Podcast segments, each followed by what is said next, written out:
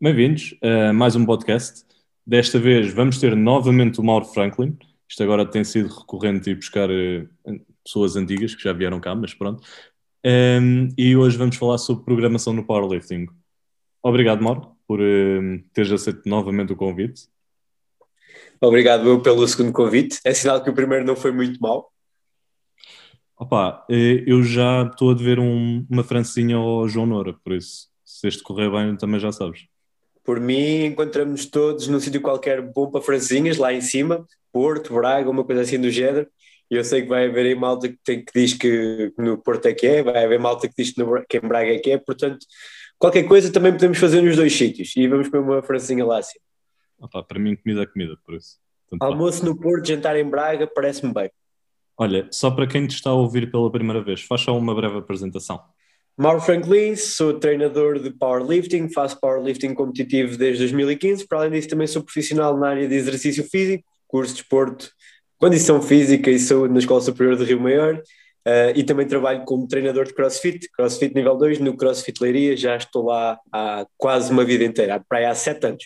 Agora, falando sobre a programação no powerlifting, pronto, em termos de periodização, nós sabemos que existem vários tipos, mas normalmente o que é que tu utilizas mais ou o que é que é mais aconselhável utilizar mesmo no desporto, powerlifting? Isto é uma pergunta que é daquelas perguntas que não há uma resposta fácil. Tens vários tipos de atletas e para vários tipos de atletas há sempre coisas diferentes que funcionam. Eh, eu gosto de fazer as coisas mais ou menos por escala, por hierarquia. Se tiver um aluno que eu considero que é iniciado, alguém que está a começar no ginásio, alguém que treina há muito pouco tempo, ou alguém que teve uma pausa grande e está a voltar a treinar, gosto de fazer mais uma espécie de progressão linear. Basicamente, coloco a pessoa a fazer a mesma coisa sempre que vai ao ginásio e dou-lhe só a instrução de tenta fazer um bocadinho melhor que a última vez.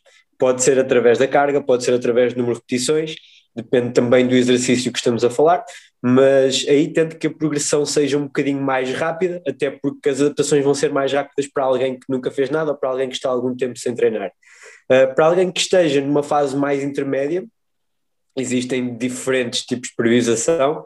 Como te estava a dizer, nem toda a gente responde igualmente a, a diferentes tipos de priorização. Algumas pessoas respondem melhor a uh, uma priorização mais direta, uma, uma periodização mais ondulada, uh, outras pessoas respondem melhor a um tipo de periodização por blocos.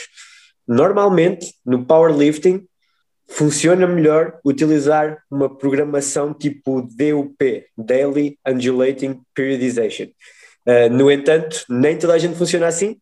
Se eu tiver um cliente novo que eu veja que está mais ou menos ali na fase intermédia, vou começar por aplicar um DUP, depois a partir daí vou adaptar e vou ver o que é que a pessoa responde ou não responde. Normalmente, isto aqui funciona muito bem, sobretudo no bench press, movimentos como o squat e o deadlift podem não funcionar tão bem. Pela minha experiência, bench press é um bocadinho mais direto, podemos colocar mais frequência e podemos fazer um DUP puro. Iniciamos a semana com muito volume, a meio da semana fazemos um treino mais leve, quase recuperação, mais ao estilo power, com velocidade na barra, e para o final da semana colocamos um estilo de treino mais focado em força, mais perto do máximo. Para o squat, temos muita gente que já não consegue progredir tão bem nesse esquema, que não consegue recuperar tão bem dos treinos para os outros, e no deadlift, então, três vezes por semana excessivo, sem dúvida, tenho, eu acho que não tenho ninguém neste momento a fazer deadlift três vezes por semana, uh, duas vezes por semana pode resultar, um treino mais pesado e um treino mais leve, acaba por ser um DUP mais curto, mas deadlift costuma utilizar uma metodologia um bocadinho mais parecido com uma progressão linear, mas a começar com um RPE muito mais baixo, e esse movimento acaba por ser mais dependente da progressão do squat do que propriamente uh, tentar progredir o deadlift em si. Eu por acaso ia-te fazer uma pergunta sobre hum, o, como é que tu organizas o microciclo. Porque, pronto, já disseste os três principais movimentos de powerlifting e dois deles são de membros inferiores. E como é que tu consegues conciliar esses dois movimentos ao longo da semana para que não exista assim uma frequência ou um volume exagerado de membros inferiores? Vai haver sempre alguma interferência entre os dois movimentos. Powerlifting é um desporto e para seres eficaz nos movimentos, para teres eficiência, para conseguires mover bem a carga, também precisas da componente de prática, não é só ter uma massa muscular muito grande uh, e não é só tentar progredir nos movimentos, lá está, é um desporto e como desporto que é precisa de prática para seres uh, bom naquilo que estás a fazer, portanto o powerlifting uh, acaba por ser daquelas coisas que requerem treino e não podes simplesmente agachar uma vez por semana se nunca tiveres agachado e pensar que a tua técnica vai melhorar o suficiente para seres um powerlifting competitivo. Portanto, eu acho que nem toda a gente vai ter de agachar duas vezes por semana. No entanto, a maior parte das pessoas vão ter de agachar pelo menos duas vezes.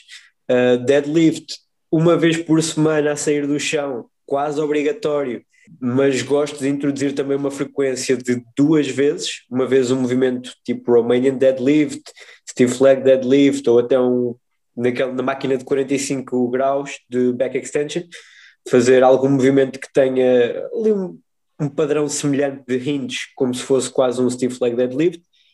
Um, gosto de ter esse tipo de frequência. Como é que podemos organizar numa semana de treino? Podemos, como podemos juntar esses padrões.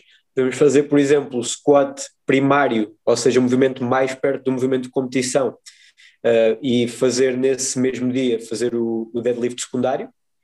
Podemos fazer o dia de deadlift primário uh, e dia de squat secundário, ou então podemos juntar os dias primários, podemos fazer, por exemplo, uh, um dia ao início da semana ou ao final da semana que tenha até os três movimentos, squat, bench e deadlift, e fazemos os, o dia, este dia vai ser o dia de maior intensidade, e intensidade no powerlifting é o quão perto estás do teu 1RM, portanto, menos repetições, talvez mais séries, uh, e vais estar a trabalhar mais perto do máximo, e depois, mais para o final da semana, vais então distribuir o volume dos outros movimentos por dias diferentes.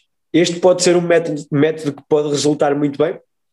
Até, isto ultimamente até está na moda fazer sempre ao sábado ou ao domingo um dia de squat, bench press e deadlift, porque normalmente é o dia em que vai ser a competição. E se nós já soubermos que ao sábado o nosso atleta responde bem a squat, bench e deadlift, então quando for o dia de competição, possivelmente já temos ali mais um indicador que, que o nosso atleta vai responder bem. Em termos de, de recuperação de lower body, lá está, se colocarmos muito volume só num dia, vai ser difícil recuperar, por isso é que nós tendemos a, a, distribuir esse volume ao longo de vários dias. Neste momento, eu no meu treino estou a fazer. Inicio a segunda-feira com padrões de squat, tudo que seja squats, squats unilaterais, movimentos que tenham esse padrão. Depois, na quarta-feira, tenho o treino principal de deadlift. Sexta-feira faço o treino secundário de squat, que é um treino que tem menos volume e menos fadiga que o primeiro treino. Portanto, consigo recuperar. No dia a seguir faço o deadlift secundário, que é um deadlift que não é no chão. Uh, e, e, não saindo do chão acaba por ser mais fácil e mais fácil recuperar e dessa forma consigo treinar quatro vezes lower body, treino segunda, quarta, sexta e sábado sem que os treinos interfiram demasiado uns com os outros. Claro que nunca vou, nunca vou estar a 100%, mas vou conseguir estar ali por volta dos 80%, o que permite ter uma boa, boa performance no treino e que permite a progressão.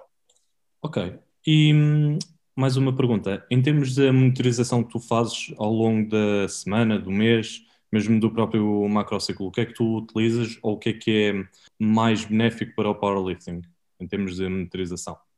Eu neste momento eu estou a trabalhar de uma maneira um bocadinho diferente do que eu estava a trabalhar, por exemplo, há um ano atrás.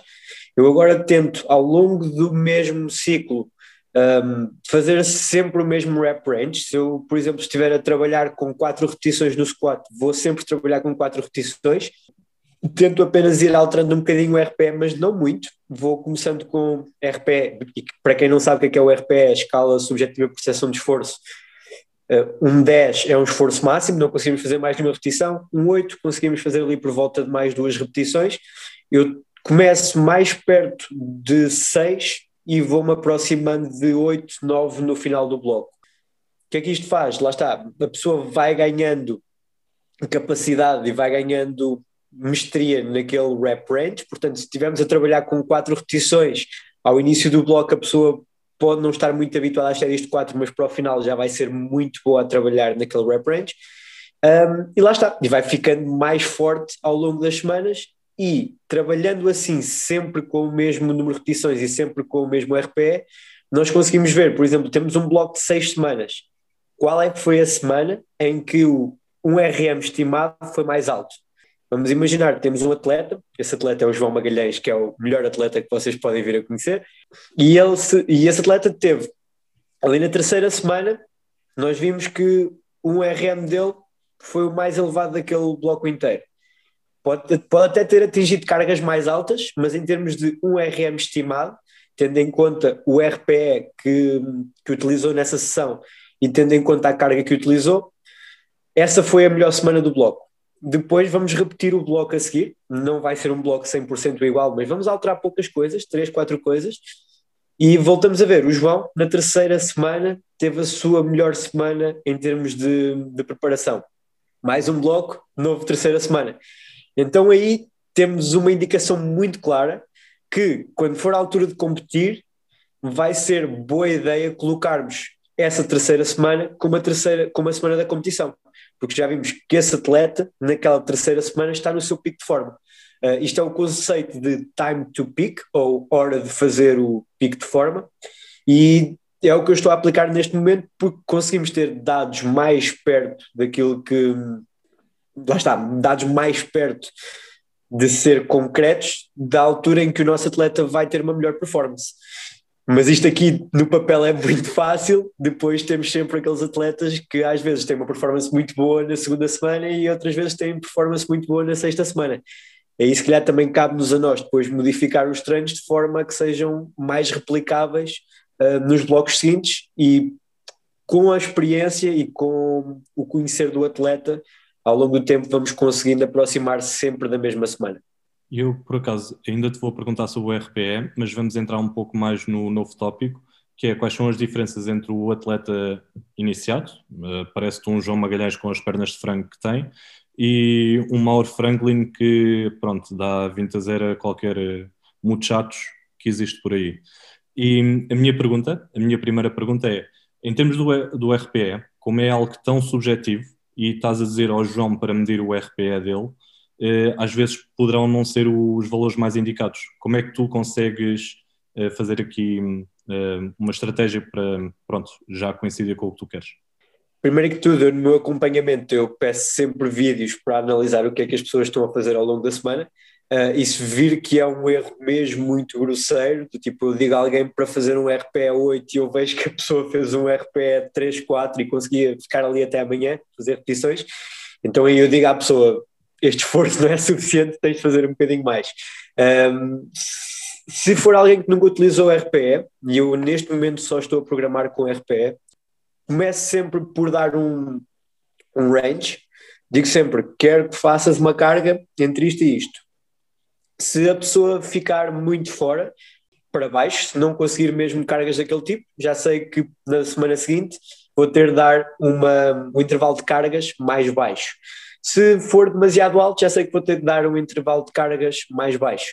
Um, isso é uma estratégia, é dás um RPE e em conjunto com o RPE dás intervalos de cargas que possam ser utilizados. Outra estratégia, utilizar ramp-up sets, e este aqui também estou a utilizar há pouquíssimo tempo. Ramp-up sets é basicamente utilizar feeder sets, fazer um set R.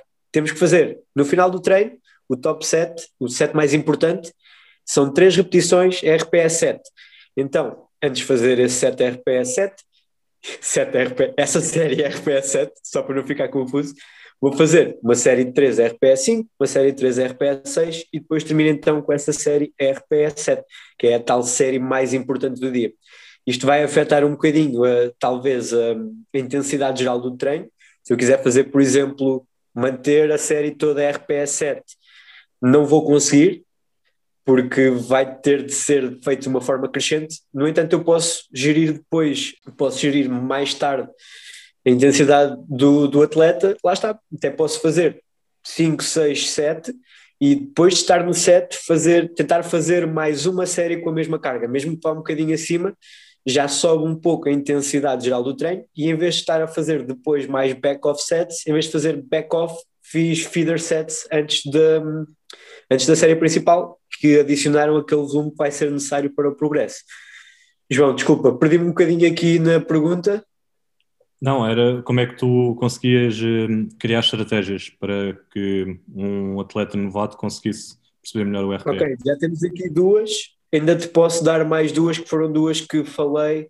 Falta só falar de uma, de uma, de uma estratégia que falei num post que fiz há pouco tempo no meu Instagram.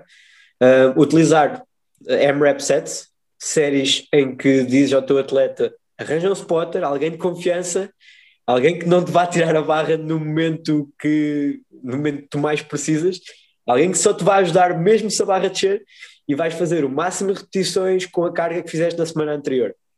Na semana anterior tinhas feito três séries de cinco repetições e a última série tinha sido um RPS 7. Pelo menos tu achas que tinha sido um RPS 7.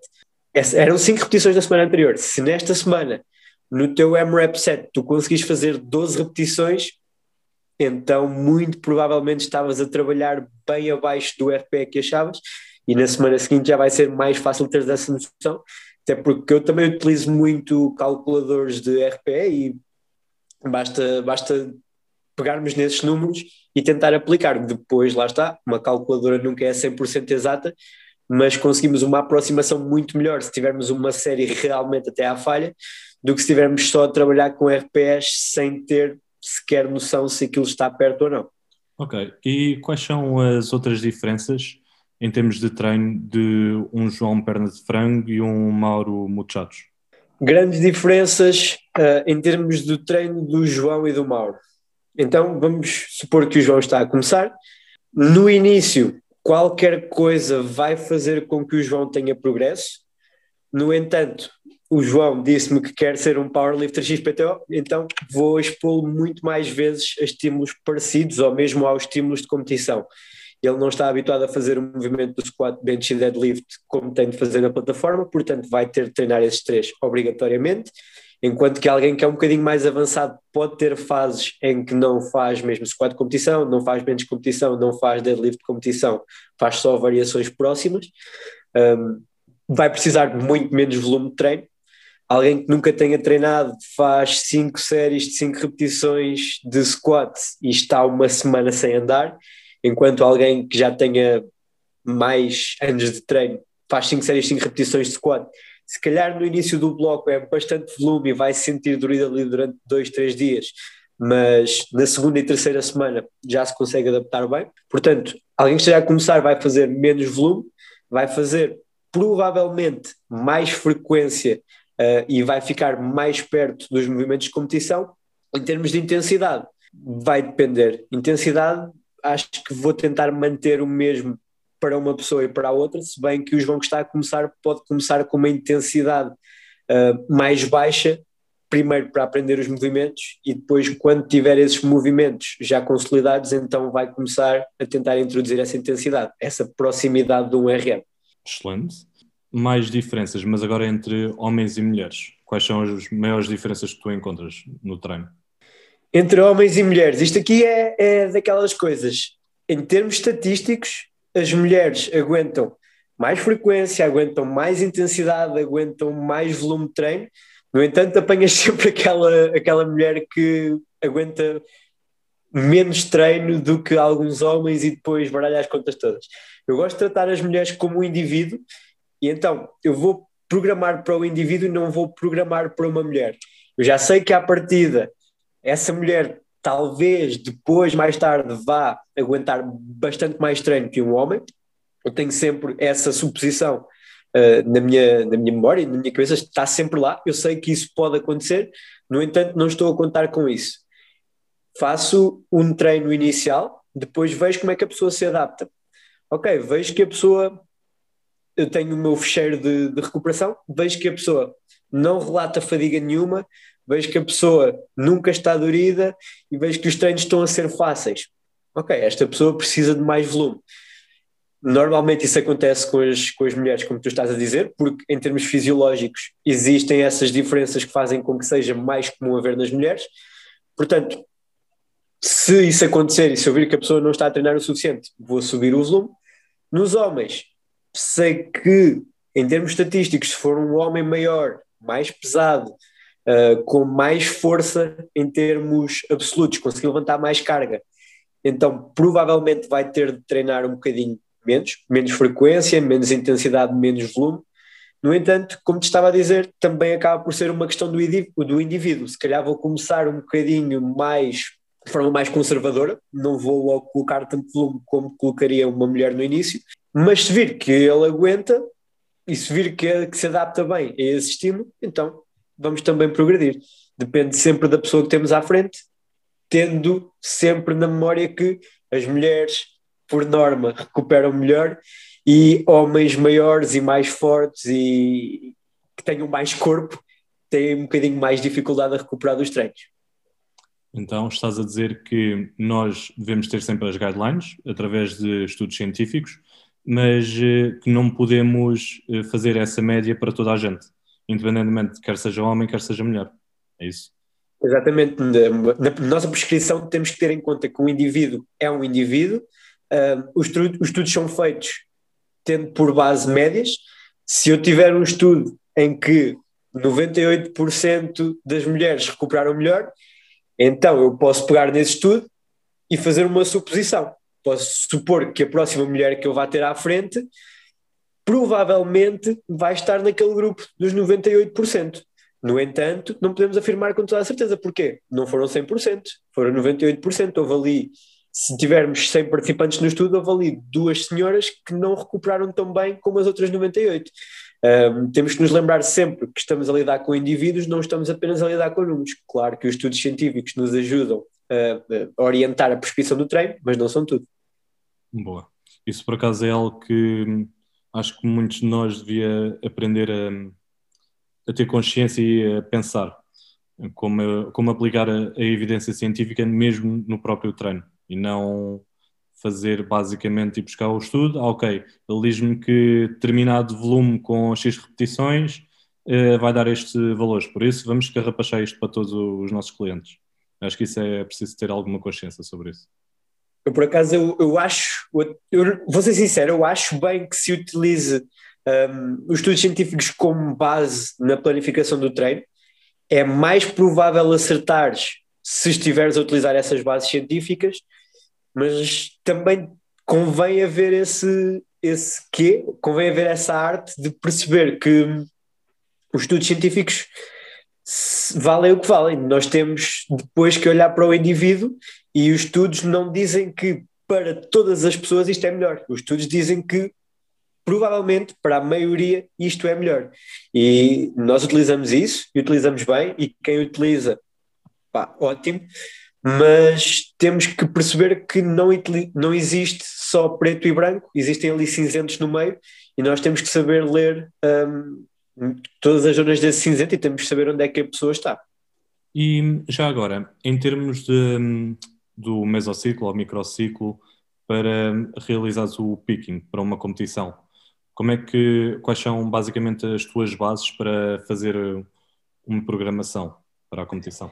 Eu já te disse mais ou menos como é que vou decidir qual é que é a semana em que vou aplicar esse, esse estímulo de, da competição. Naquele caso que nós falámos há pouco, seria uma terceira semana, nem toda a gente é na terceira semana.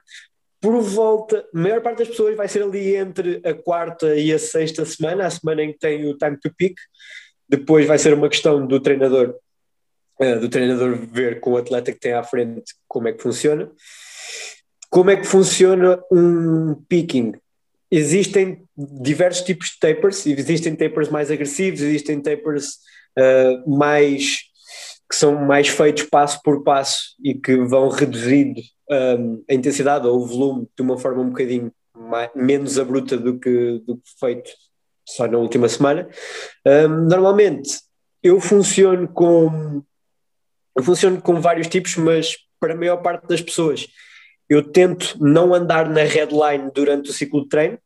Se tivermos um atleta que está, nós olhamos para aqueles dados que, que são relativos à recuperação e vimos que o nosso atleta está completamente KO, então aí se calhar e isto também vai depender de qual é que é o movimento, o deadlift vai ter que ser feito o taper mais longe da competição, um bench press vai ter de ser feito mais perto da competição, mas isto aqui, tipo, vamos supor que os três movimentos são iguais, então, o nosso atleta está, nós estivemos a dar-lhe porrada durante 4 ou 5 semanas e o nosso atleta está KO, então ali duas semanas antes da competição, se calhar vou começar logo a reduzir volume e vou manter a intensidade não no máximo, mas submáximo alguma coisa que permita um estímulo parecido com o de competição, mas sem ser demasiado fatigante. Se for alguém que está no. Eu vejo os dados e vejo que a pessoa está ótima. O volume, a pessoa está a responder bem, como respondeu nos ciclos anteriores. Estou a ver que naquela terceira semana o picking natural vai acontecer. Terceira semana, para aquele nosso caso que nós estávamos a falar, para outra pessoa pode ser outra semana qualquer. Um, então aí não vou fazer grandes alterações no volume. A minha principal alteração, se calhar, vai ser na semana anterior. Vou tirar ali volume dois, três dias antes do treino, mas vou manter o treino quase essencialmente igual, porque já sei que naquele dia a performance vai ser a melhor. A única diferença é que no bloco antes, em vez de trabalhar exclusivamente com séries de 6, 8, 10 repetições, como posso trabalhar mais longe de uma repetição, um, mais longe, desculpa, mais longe de uma competição, sei que se estiver mais perto de uma competição, vou trabalhar com séries entre 2 a 5 repetições, talvez. E agora, só para fechar, tenho aqui uma pergunta engraçada. Corrijo-me se eu estiver errado, se faz favor. Basicamente, nós estamos a falar de powerlifting, onde basicamente nós temos que treinar apenas uma qualidade física, certo? Certíssimo. E, e eis que há uns anos uh, uns americanos criaram o Conjugate Training ou Periodization. E queria-te perguntar uh, quais são as bases que eles tiveram para construir uh, este tipo de programação ou periodização e se faz algum sentido aplicar isto em atletas de powerlifting.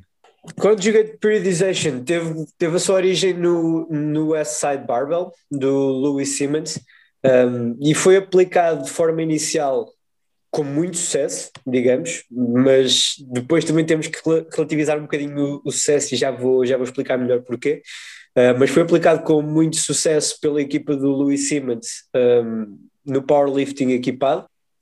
Temos que relativizar esse sucesso porque também foi utilizado com, também foi sucesso que foi alcançado com muitas drogas à mistura, foi sucesso que foi alcançado em federações um bocadinho duvidosas, foi, foi sucesso foi alcançado de forma que não é reconhecida de forma igual por todo o mundo, digamos. Uh, lá está, utilizando aqueles fatos de equipamento do Multiply uh, e em certas federações é muito fácil ter squats altíssimos e serem passados à mesma. Isso em 2021 já não acontece tanto, mas acontece muito nos anos 90, nos anos 80, que foi quando o Conjugate Methods era, era um método mais usual. Como método, não concordo muito. Conjugate Methods vai vai rodando sempre os ciclos, vai, desculpa, vai rodando sempre os estímulos que são dados. Temos numa semana fazer max effort de box squat com a safety squat bar para uma caixa a, 10, a 80 centímetros e com correntes dos dois lados. Depois temos na semana seguinte as, as bandas elásticas a ajudar e vamos fazer um high bar squat com um tempo de 5 segundos na descida. Basicamente, tu nunca fazes ou quase nunca fazes o levantamento de competição, estás sempre a, a ciclar diferentes estímulos e a esperança é que, ao fazeres max efforts todas as semanas de um lift diferente, depois, quando voltas ao teu lift de competição, aquilo por magia quase melhorou. Uh, eles, eles têm essa, essa parte de ciclar sempre o estímulo. Eu não concordo, não acho que, que seja algo que possa ser produtivo, lá está, é algo que eles conseguiram aplicar com sucesso, se quisermos chamar-lhe assim, na altura deles, mas hoje em dia, em termos de powerlifting, já quase não é utilizado, porque não funciona, pelo menos em powerlifting rock, é aquele que eu compito, não funciona. Depois, se formos a ver o resto da metodologia deles, ok, parece-me que eles têm algumas ideias que são mais válidas. Eu tirei um curso de Conjugate Methods E daí, desta parte foi de onde eu tirei mais valor. Foi, eles dão muita importância ao trabalho acessório e à ideia de que não deves ter elementos mais fracos na tua cadeia. O teu elo mais fraco é por onde tu vais partir. Então eles fazem fazem trabalho de corpo pesado, fazem trabalho de extensores da coluna pesado, fazem muito trabalho quase tipo bodybuilding, fazem com que os atletas sejam robustos e isso aí pode ser muito útil mais tarde para, para evoluir a longo prazo. A curto prazo, não concordo muito com a metodologia deles estarem sempre a rodar os estímulos. A longo prazo, acho que todos podemos aprender um bocadinho com a ideia deles de levar o trabalho acessório a sério e de não dar sandbag, não, não esquecer essa, essa parte do treino, de levar aquilo muito a sério. Tens trabalho abdominal para fazer, é pesado, vamos fazer isto tudo pesado. Não importa só aquele primeiro levantamento, tudo o que fazes durante uma sessão é importante, tudo o que fazes durante uma sessão pode fazer com que levantes mais quilos na plataforma. E essa parte, lá está, podemos agarrar nisso, não, também não preciso de descreditar o Conjugate Methods todo e dizer que é uma porcaria, não vamos aprender nada com eles, mas acho que a ideia deles que tem mais valor não é tanto a ideia de fazer speed days, não é tanto a ideia de ter um dia em que estás sempre a fazer o máximo, mas é mais a ideia de que tudo o que fazes no treino é importante e o teu corpo não deve ter elos mais fracos e para isso deves trabalhar esses pontos mais fracos de forma agora vou roubar aqui uma, uma frase que é muito usual hoje em dia, com máxima intenção, como diz o, o Zé, o Enhance Physique. Sim, eu por acaso concordo contigo, em que no sentido, eu, eu posso dizer de livre consciência que eu quase não percebo nada de powerlifting, mas nós temos de ver os vários tipos de periodização, programação que é feito nos vários esportes e tentar perceber se existe alguma coisa que pode ser aplicado, independentemente que no seu todo pode estar completamente errado. Podemos tirar ali algumas ideias e se forem comprovadas, ainda melhor. E eu acho Sim. que até tu provas isso mesmo na tua página de Instagram, em que tu publicas muitas das vezes o teu trabalho acessório. Sim, e isso houve alguma coisa que eu aprendi. E eu, quando fui tirar o meu curso Conjugate Methods em 2017, mais ou menos, tirei isso na Alemanha, um, eu estava numa altura que estava mais ou menos estagnado em termos do meu treino, porque até aí eu só via powerlifting à frente. Tudo o que eu tinha feito até 2017 era squat, bench, deadlift, fazia talvez três dias por semana, squat, bench, deadlift, squat, bench, deadlift, squat, bench, deadlift. Isso deu-me uma evolução brutal até que deixou de dar. E o Conjugate Methods, nessa altura, em 2017, expôs-me à ideia que não importa só squat, bench, deadlift, tens mais outras coisas que precisam de ser fortes para que o squat, bench e deadlift fiquem mais fortes. Há sempre alguma coisa a aprender em todo lado e, como tu estavas a dizer e bem, não devemos simplesmente descreditar as coisas, até porque já houve pessoas que tiveram resultados bons com este tipo de treino, portanto, qualquer coisa que.